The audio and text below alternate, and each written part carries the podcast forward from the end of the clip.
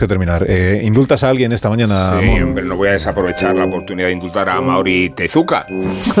cantante de ópera y actriz porno. Diréis que reúno en el expediente mi afición más conocida y la más escondida, pero en realidad prevalece el sincero homenaje a una mujer japonesa de 80 años que permanece en activo, como cantante y como actriz porno, quiero decir, y puede que sus prestaciones no sean como las de antaño, en la escena, en la cama, pero el envejecimiento de Japón y de los países occidentales sobreentiende que las personas mayores están llamadas a prolongar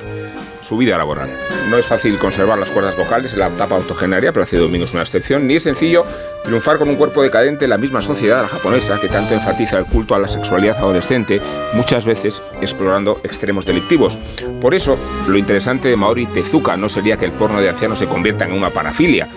la gerontofilia en concreto, sino que la sociedad de los mayores y de las fronteras aledañas se identifique con ella en las semejanzas, en las expectativas del sexo a edades avanzadas, por mucho que una actriz porno sea más virtuosa y cualificada en el Kama Sutra. O por mucho que un orgasmo operístico, atención, sea inalcanzable hasta para el más capaz de los humanos en plenitud sexual.